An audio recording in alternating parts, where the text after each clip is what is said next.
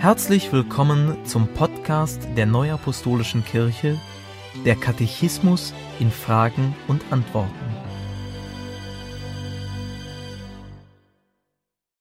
Heute beschäftigen wir uns mit den Fragen 494 bis 514 aus dem Kapitel 8, die Sakramente. Woraus leitet sich der Begriff Heiliges Abendmahl ab? Der Begriff Abendmahl verweist auf die Situation, in der Jesus Christus dieses Sakrament stiftete. Am Abend vor seiner Kreuzigung feierte er in der Gemeinschaft mit seinen Aposteln das Passamahl. Welche Bezeichnungen werden für das heilige Abendmahl auch gebraucht? Das heilige Abendmahl wird auch Eucharistie, Danksagung, Mahl des Herrn oder Brotbrechen genannt. Gibt es eine Beziehung zwischen Passamahl und heiligem Abendmahl? Ja, es gibt eine Beziehung. Nach dem Bericht der ersten drei Evangelien setzte Jesus das Abendmahl während der Feier des Passamahls mit seinen Aposteln ein. Wie das Passamahl ist auch das Abendmahl ein Gedächtnismahl. Im Passamahl wird an die Befreiung der Israeliten aus der Knechtschaft und Gefangenschaft in Ägypten erinnert. Das heilige Abendmahl deutet auf Befreiung in einem viel umfassenderen Sinn hin, auf die Erlösung der Menschen aus der Knechtschaft der Sünde. Gibt es noch weitere Zeugnisse für das heilige Abendmahl im Neuen Testament? Ja, in 1. Korinther 11, Verse 23 bis 26 findet sich ein weiteres Zeugnis für das heilige Abendmahl. Der Herr Jesus, in der Nacht, da er verraten ward, nahm er das Brot, dankte und brach's und sprach: Das ist mein Leib, der für euch gegeben wird. Das tut zu meinem Gedächtnis. Desgleichen nahm er auch den Kelch nach dem Mahl und sprach: dieser Kelch ist der neue Bund in meinem Blut. Das tut, so oft ihr daraus trinkt, zu meinem Gedächtnis. Denn so oft ihr von diesem Brot esst und aus dem Kelch trinkt, verkündigt ihr den Tod des Herrn, bis er kommt. Diese Worte sind Grundlage für den Text, der bei der Aussonderung des heiligen Abendmahls gesprochen wird. Was bedeuten die Elemente Brot und Wein? Die Elemente Brot und Wein sind beide für die Feier des heiligen Abendmahls erforderlich. Brot steht ebenso wie Wein für Nahrung des Menschen. Wein ist in Israel auch Symbol für Freude und für das zukünftige Heil. Was ruft das heilige Abendmahl dem Gläubigen ins Gedächtnis? Das heilige Abendmahl ist Gedächtnismahl, bei ihm wird des Todes Jesu Christi als eines einzigartigen und für alle Zeiten gültigen Geschehens gedacht. Jesus Christus beauftragte die Apostel mit der Feier des heiligen Abendmahls mit den Worten Das tut zu meinem Gedächtnis. Lukas 22, Vers 19. Wozu bekennen sich diejenigen, die am heiligen Abendmahl teilnehmen? Wer am heiligen Abendmahl teilnimmt, bekennt damit seinen Glauben an Tod, Auferstehung und Wiederkunft Jesu Christi.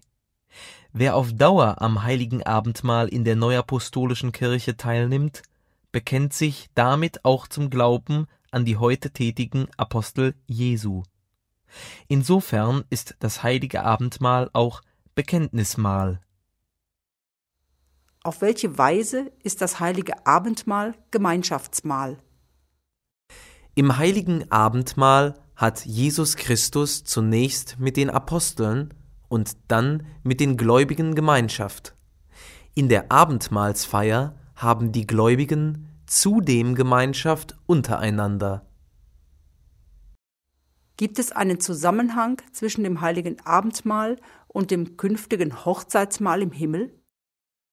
Ja, das heilige Abendmahl verweist auf das zukünftige Hochzeitsmahl im Himmel. Somit hat das heilige Abendmahl auch einen endzeitlichen Charakter. Jesus sagte bei der Einsetzung des Abendmahls im Kreis der Apostel Ich werde von nun an nicht trinken von dem Gewächs des Weinstocks, bis das Reich Gottes kommt. Lukas 22, Vers 18. Bis zur Vereinigung von Brautgemeinde und Jesus Christus erlebt die Gemeinde innige Gemeinschaft mit dem Herrn im heiligen Abendmahl. Was geschieht bei der Aussonderung der Hostien? Bei der Aussonderung, Konsekration, werden Leib und Blut Jesu Christi gegenwärtig. Brot und Wein werden durch die Aussonderung in ihrer Substanz nicht verändert, das heißt, Brot und Wein werden nicht verwandelt. Vielmehr tritt zu Brot und Wein die Substanz von Leib und Blut Jesu hinzu. Dieses Geschehen bezeichnet man als Konsubstantiation. Beim heiligen Abendmahl sind Brot und Wein nicht Bilder oder Symbole für Leib und Blut Jesu, sondern Leib und Blut Jesu Christi sind nach der Aussonderung wirklich anwesend. Ist das Opfer Jesu Christi im heiligen Abendmahl gegenwärtig? Ja, das Opfer Jesu Christi ist im heiligen Abendmahl gegenwärtig.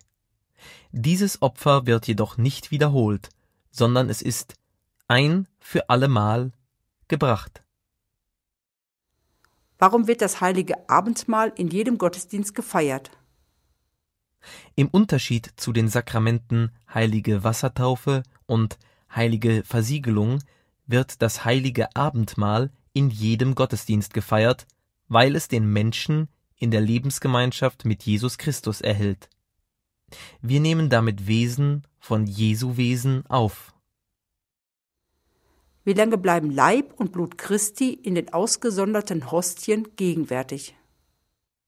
Leib und Blut Christi bleiben so lange in den ausgesonderten Hostien gegenwärtig, bis sie die für sie bestimmten Empfänger erreicht haben. In welchem Verhältnis stehen Sündenvergebung und heiliges Abendmahl zueinander? Sündenvergebung und heiliges Abendmahl stehen in einem engen Bezug zueinander, denn beide haben das Opfer Jesu Christi zur Grundlage. Im Sakrament des heiligen Abendmahls wird nicht zugleich auch die Vergebung der Sünden bewirkt. Die Vergebung der Sünden ist erforderlich, um anschließend das heilige Abendmahl würdig, das heißt in einem von Sünde gereinigten Zustand genießen zu können. Wem hat Jesus Christus das heilige Abendmahl anvertraut? Jesus Christus hat das heilige Abendmahl im Kreis der Apostel gestiftet und es ihnen anvertraut. Dort, wo Apostel oder von ihnen bevollmächtigte priesterliche Amtsträger wirken, sind alle Aspekte des heiligen Abendmahls vorhanden. Wie lauten die Aussonderungsworte zum heiligen Abendmahl? Zur Aussonderung, Konsekration des heiligen Abendmahls wird ein festgelegter Text gesprochen, der zurückgeht auf 1. Korinther 11, Verse 23 folgende und Matthäus 26, Verse 26 folgende. In dem Namen Gottes, des Vaters, des Sohnes und des Heiligen Geistes sondere ich aus Brot und Wein zum heiligen Abendmahl und lege darauf das einmal gebrachte, ewig gültige Opfer Jesu Christi. Denn der Herr nahm Brot und Wein, dankte und sprach, Das ist mein Leib, der für euch gegeben wird. Das ist mein Blut des neuen Bundes, das vergossen wird für viele zur Vergebung der Sünden. Esst und trinkt. Das tut zu meinem Gedächtnis.